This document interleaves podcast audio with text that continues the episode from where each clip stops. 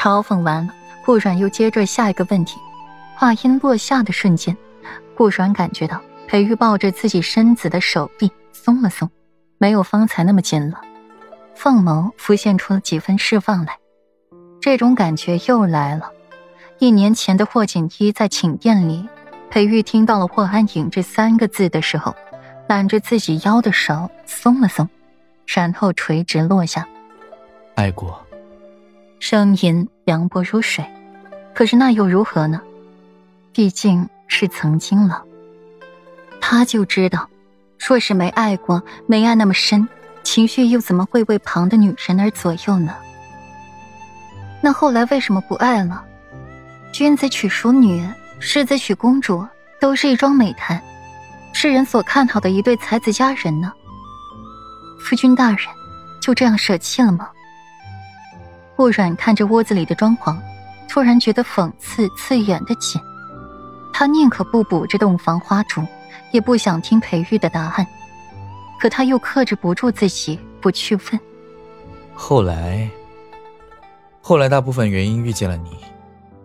有美人兮，见之不忘；一日不见兮，思之如狂。遇见你，便不爱了。娘子大人，对这样的答案满意吗？裴玉重新抱紧了顾阮，看着他眼底的嘲讽，自己满心的不舒服；瞧着他冷冷静静的模样，心底厌烦极了。他更喜欢那个娇媚可人的小姑娘。难道那姻缘谷死了？这小美人的心意也跟着收敛了吗？因为姻缘谷的原因，他才那么惹人怜吗？现在这样淡漠冷静，才是真实的顾阮吗？那你爱我吗？顾阮没有回答，凤眸闪烁一下，避开了裴玉探究的目光。要多爱有多爱，软软，公平一点。现在，该是为夫问你问题了。你喜欢我吗？有多喜欢？你又爱我吗？裴玉迟疑一下，把长孙女的名字给咽回了腹中，没有提出来。前尘的事，世间自有定律，他管不着。可若是有人犯到他头上来，也绝不轻饶。不清楚，不知道，不说。顾阮回答的干脆利落。可是这句句都让裴玉不满意，自己这么认真的答复他，小美人却是在和自己打太极，将自己吊得不上不下的。裴玉低头吻着顾阮的唇，含糊不清的说道：“总有一天，你会说的，我等得起。”顾阮不反驳了，双臂环着裴玉的脖子，闭上眼回应他的吻，腰间一松，顾阮听到了衣袍落地的声音。身躯一凉，下一刻一阵天旋地转之后，顾阮回到了温暖的床上，目光迷离的望着上方的男人，薄唇轻启，带着无尽的情意。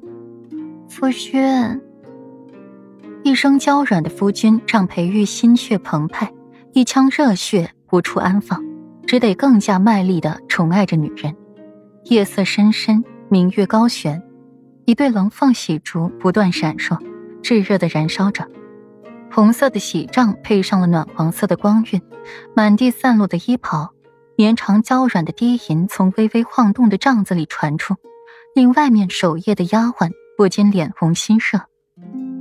夫君，新欢旧爱，你觉得新欢赢得了旧爱吗？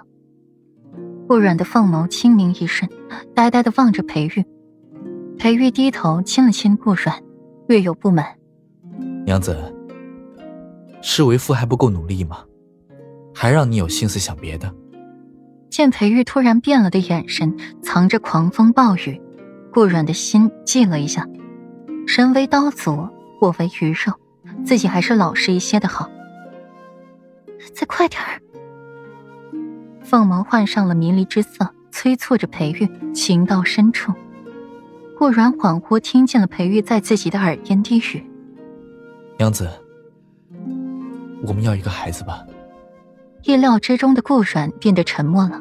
最后，顾软双臂环上了裴玉的脖子，对着他的唇轻轻的吻上去，再慢慢往下，到喉结，算是默认答应也好，要一个孩子，也让你这善于招蜂引蝶的夫君收收心了，也让外面那些烂桃花知难而退。